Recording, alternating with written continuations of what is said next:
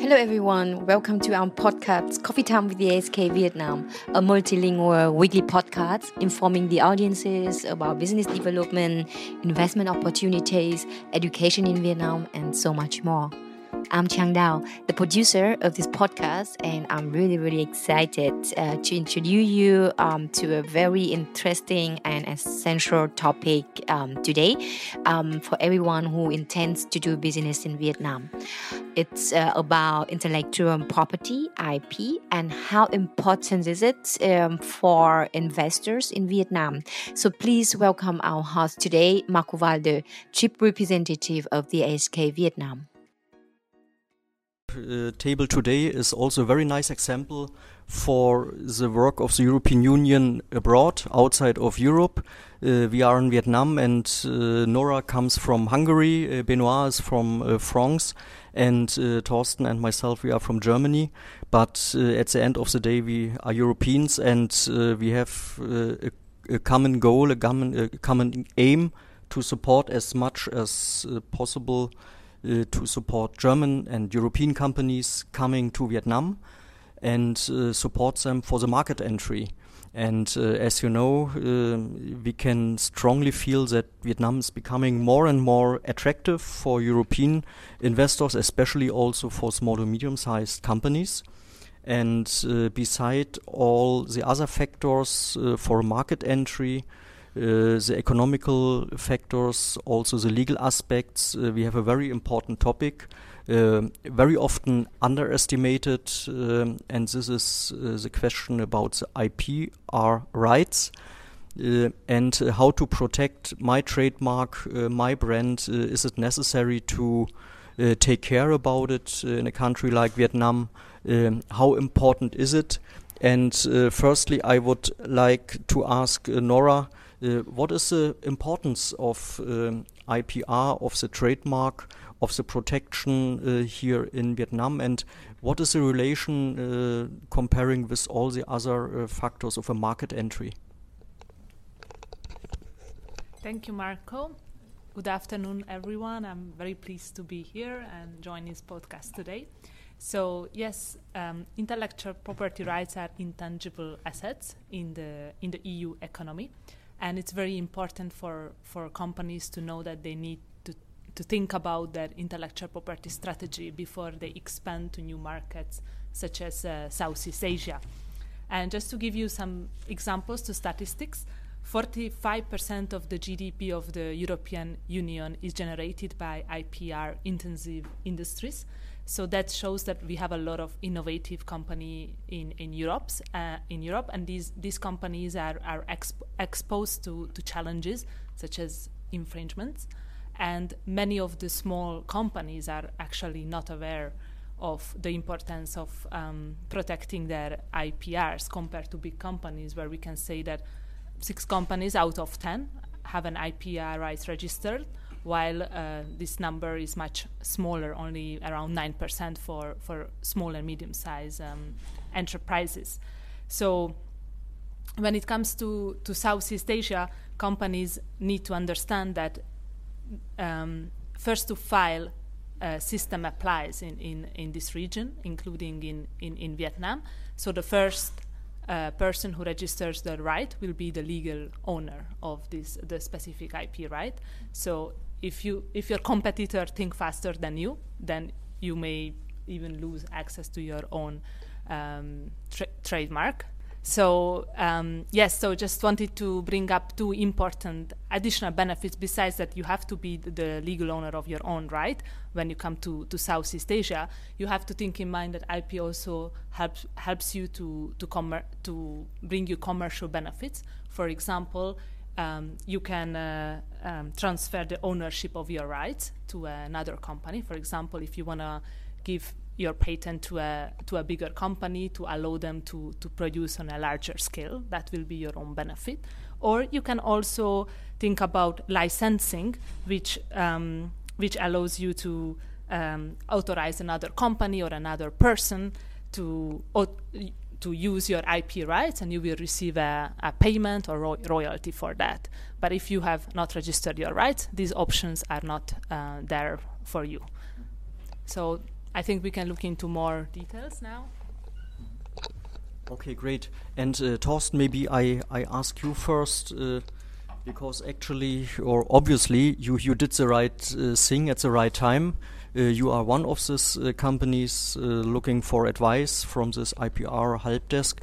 So, what are you doing here in Vietnam? What your company is doing, and how you come to this idea to ask the IPR help desk about IPR rights? Thank you, Marco. Thank you for having the chance to be here.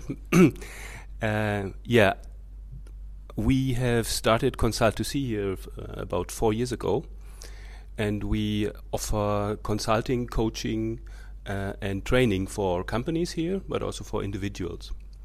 And uh, this is nothing very specific. There are many companies who are doing this.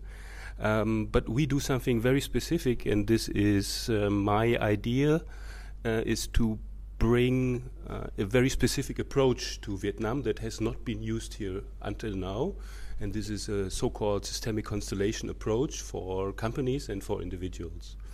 Uh, and the main theme of this approach is um, to get a new perspective of your surrounding and of your relationships. It means it's a physical seeing. Uh, and uh, that's why it is about to see. That's why I came up with the name Consult2C, because my clients get the chance to see themselves within their surrounding and understand that's why better their relationships. Uh, another aspect is as well that in this kind of work, uh, the sentence, very simple sentence, I see you, means I accept you, means you are there, and it's the basis for building a relationship. And very often we forget it. Uh, to at first accept someone is there the way someone is. So, how did I get to know about uh, trademarks and uh, IP? Um, actually, I had no idea when I came here that I should do something about that, and I did not care about it. I was just quite proud of my of my company name because it took me some nights to think about it, and then I also found out, oh, it's also about my name. Actually, Torsten Seeger is also to C. Uh, so uh, so I started my company four years ago, and it was uh, mm, I did not think much about it. And uh, then I became a member of the uh, GBA and EuroCham, and I attended some some events. And on one of those events, uh, Nora was um, presenting the work uh, of of her office, right, the IPR help desk. And this is when I thought, oh, maybe this is something I should think about. and uh, that was the, the initiation for me to say, to approach her and to say, should I maybe do something? So, because I had no clue about it. So, you had to see her to start to think about it, right? okay, good. Uh, Benoit, uh, maybe now we have to come to a, to a more technical aspect. And uh, can you describe us some uh, basic principles about IPR here in Vietnam, please? Thank you, uh, Marco, for the question. Yes, indeed, uh, when you arrive to Vietnam, you see so many counterfeit copycats and knockoff everywhere in the streets that you might think that there's no IP policy, there's no IP practice. But one important thing is that uh, Vietnam joined the World Trade Organization in 2007, and they had to set into to put into force the minimum intellectual property standards of many developed countries, uh, partly thanks to the TRIPS agreement. So I could discuss about hours of the different uh, IP rights, but I will stress upon the most uh, important um, that might be also relevant for your business. So basically, you have uh, three areas in Vietnam for the IP system. The first should be the copyright and related rights the second industrial property rights, and the third is the plant variety system. I would just mention a couple of uh, tips and information about the first two ones. Um, the first copyright it's administered by the Copyright Office in Vietnam, so this is very important. You have a different and uh, specific office just managing and handling the registration of copyright. Um, copyright, well, everyone uses the C, the symbol with the C, it's to protect uh, original work from authors, from artists, and other creators. It's basically relying on originality. For protecting um, copyright in Vietnam, you will have two different systems, either the international way, thanks to international treaty, uh, which uh, Vietnam signed a long time ago, the Berne Convention, or you just go and register uh, your copyright through the specific office. It's national. Um, the industrial property rights is more something related to uh, economical uh, reason and purpose. Um, this should be handled by the National Office of Intellectual Property, known as the NOIP. Um, and I would just give you some some facts about the trademarks. Trademarks um, it's an indicator of source of origin for goods and services, and this is what most people talk uh, call as a brand. And uh, you also have two ways, like for the copyright and for patents, you have two ways: the national way to register your trademark, or the international way. You will be using what we call the Madrid system. For the patent, uh, basically, I think everyone knows what is a patent, but you have different types of patents. The most commonly known is the invention patent when you protect a uh, technical solution or process. Here again, we also have two ways of protecting a patent in Vietnam. This is very interesting. Either you use the PCT, the Patent Cooperation Treaty, or the national way. Industrial designs, it's uh, when you intend to protect uh, the appearance uh, of a product and uh, you have very specific um, technical uh, um, requirements to, to meet. Um, last but not least, I would talk about trade secrets because it's uh, something that uh, most companies tend to forget, and uh, they are putting uh, mm, putting ahead more patents. And in fact, one great alternative to patents and more cost efficient, more effective to put into force um, is the trade secrets. There's no, for the moment, there's no specific registration needed in Vietnam, so basically it would not cost you anything unless, uh, apart from, sorry, uh, doing uh, some technical measures to protect your trade secrets. And as long as your uh, trademark, uh, sorry, as long as your trade secret is kept confidential and secret, you have protection. And uh, getting very concrete, so do you have any any tips uh, or so any, any do's or any uh, don'ts for uh, European investors here in Vietnam, or what what is the right time to think about uh, IP rights? Uh, during the market entry period, a bit later, or what is what is your experience so far? Thank you. This is a very interesting issue because most of the time people would just uh, think about IP too late. So one big uh, tip would be to think of IP, try to get the knowledge, uh, the information ahead of starting your business, even before planning communication or marketing plan in a specific country. And for Vietnam, I would say it's the, the same issue. Um, a few common tips would be to re re, re, re mentioned that um, IP protection is territorial, so there's no such thing as a global um, IP protection for the whole Southeast Asia region. You have to check each country of the region. Each country has specific rules, a specific IP office, and basically uh, it's good to have a backup with an IP expert or IP law firm, IP lawyers, or even contact us as a first line of defense uh, at the IP help desk.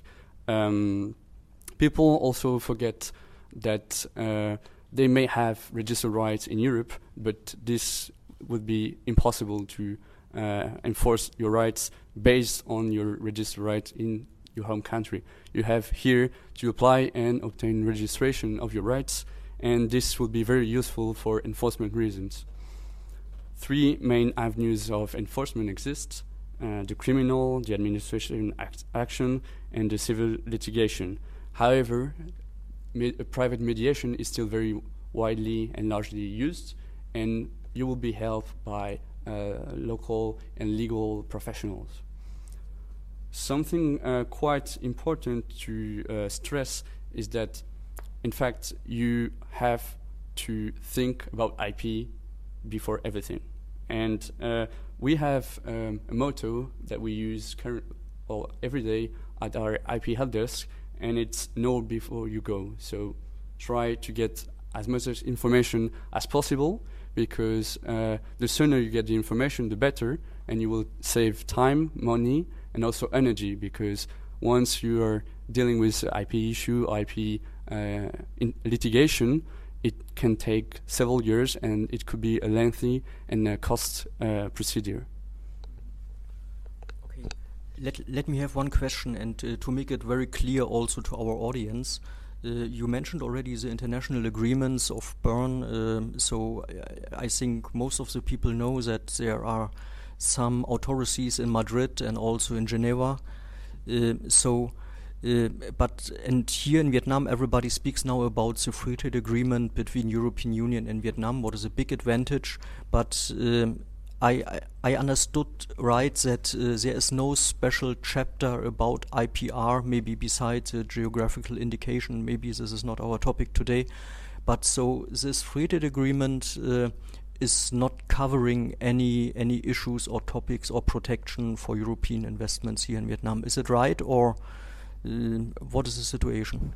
Well, I, I would not uh, simply uh, um, restrict the EVFTA because we're talking about EVFTA uh, to geog geographical indication. In fact, there is a long list of GI, EU GIs being recognized, and you have a direct protection in uh, the Vietnamese uh, system. And likewise, some like I think it's 39 um, Vietnamese GI being recognized in the EU without any other uh, specific requirement. It's just written in, in the uh, in the, um, the, agreement, in the fair trade agreement. But at the same time, I would say that uh, the EVFTA intends to set other minimum standards. Like I was saying, it, it all began with the TRIPS and the WTO, and now we are currently also uh, dealing with uh, Im improving and making uh, the IP law change, and you will see some changes for GIs, for well-known trademarks, also for designs, and everything will come out because uh, in Vietnam, because currently there is a drafting of the new Vietnamese IP law. So you will see in a couple of months, or maybe next year, a new IP law implementing all the, the things that were discussed in EVFTA. But it's not only about GIs. Yeah. Great, thank you. Uh, Nora, maybe you can give us uh, impression about your daily work. So uh, let's uh, say a nice guy like Torsten comes to your office in the morning uh, and describe his challenge or his constellation and is looking for some advice. so what what are you able to do? So what is what is your service portfolio actually? Yes, actually, we we can do a lot of things for companies such as uh, consultancy. So actually, Torsten is a, a, nice example because he, as, as he mentioned, he attended uh, one of our event. So we organize uh, many workshops uh, online during especially the, the COVID season. But before we or organize on-site trainings in Vietnam and across uh, Southeast Asia as well, and all of these trainings are are, are free of charge for, for European companies to join and, and learn about IP. Besides that, we have an inquiry helpline uh, where we assist companies one to one on on IP questions. That's how we actually invited Torsten to our office, and we had a very nice conversations with him on on on how to implement an IP strategy, what he should do, and of course we cannot file a trademark registration on behalf of the company. So our services is limited to first line advice, but we would guide the company until they need to take a, a legal action. Um, also advise them on on um, on the cost and timeline for the different IP rights registrations, help them to review an IP clause in the contract, support them with a trademark search, so these kind of services. And then we have some very interesting publications available on on our website that you should check out on various IP topics, for example, artificial intelligence and IP connections, smart cities, or geographical indications. And again, I would like to stress that all services are free of charge for European small and medium-sized companies. or um, startups. And this is because the European Union considers that SMEs they don't have sufficient resources to to have an in-house IP lawyer or to get enough information on intellectual property rights. So that's why they have this IPR desk to support them. And um, one more important thing is that as I said, our services is limited to first line advice. So if a company needs to draft a patent application, we cannot do that for them. But we have a reference list of IP law firms across Southeast Asia on our website. So companies have at least suggestions that they can contact these law firms and they can support them with a with a more specific um, uh, request. And among these experts, we also have German speaking IP lawyers in case any company is interested. This is uh, what I just wanted to ask. So you also have uh, other IPR help desks uh, all over the world. Uh, Vietnam is one, and in which countries you are also present?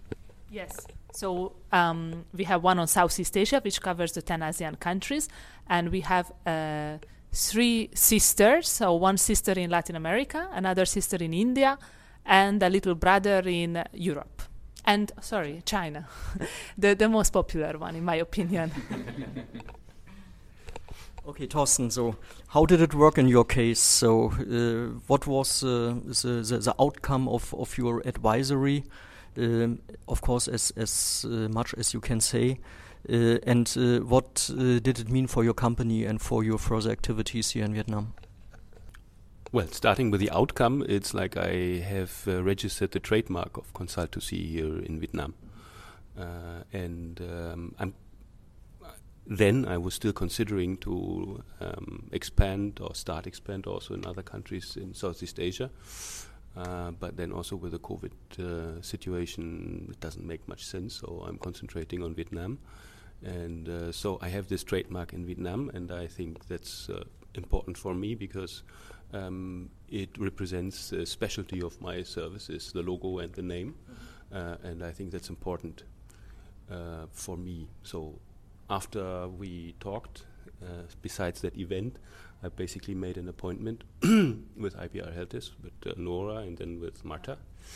And uh, we were considering actually uh, several aspects. We were also considering to look into the process, whether the process of constellation is like, whether it would make sense to protect it but it turned out that uh, it does not make sense. So we ended up, or Nora and uh, Marta then, ended up to recommend to me uh, just doing the trademark uh, registration, and this is what I did then uh, with my local lawyer here in Vietnam.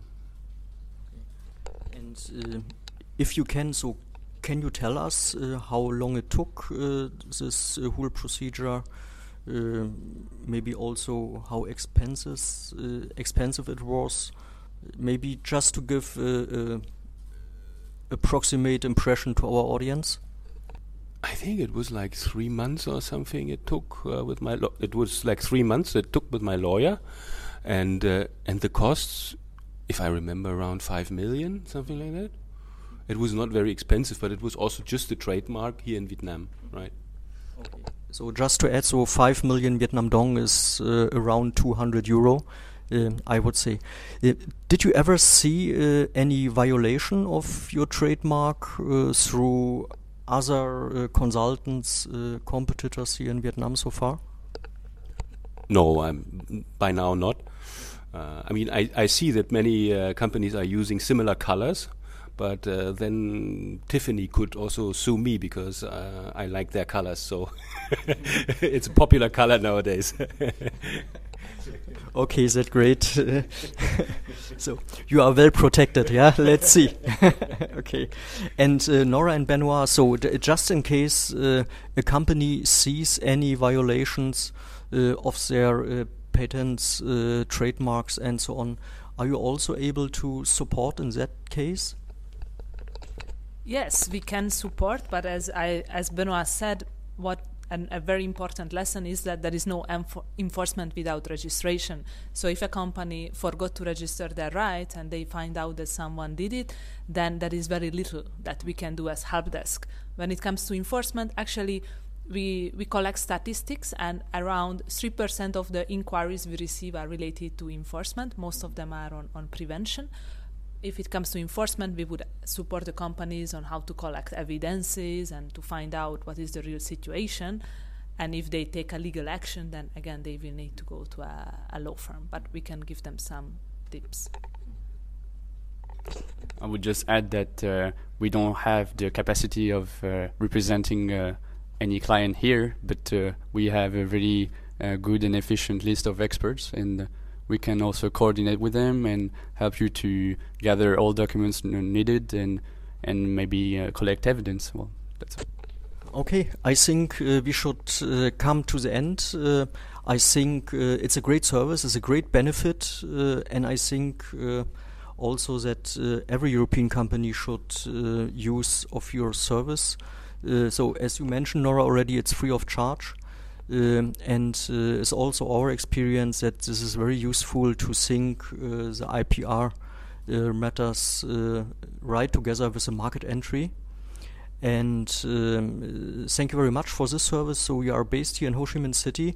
Uh, we will also provide all the contact details together with this uh, podcast. Uh, Torsten, thank you very much for sharing your experiences here. And uh, of course, uh, good luck for the future. Thank you very much. It was really nice to have you here, guys. Yeah, thank you. Thank you for listening to the Coffee Time with the ASK Vietnam podcast. And don't forget to join us next time um, for another episode. Goodbye now.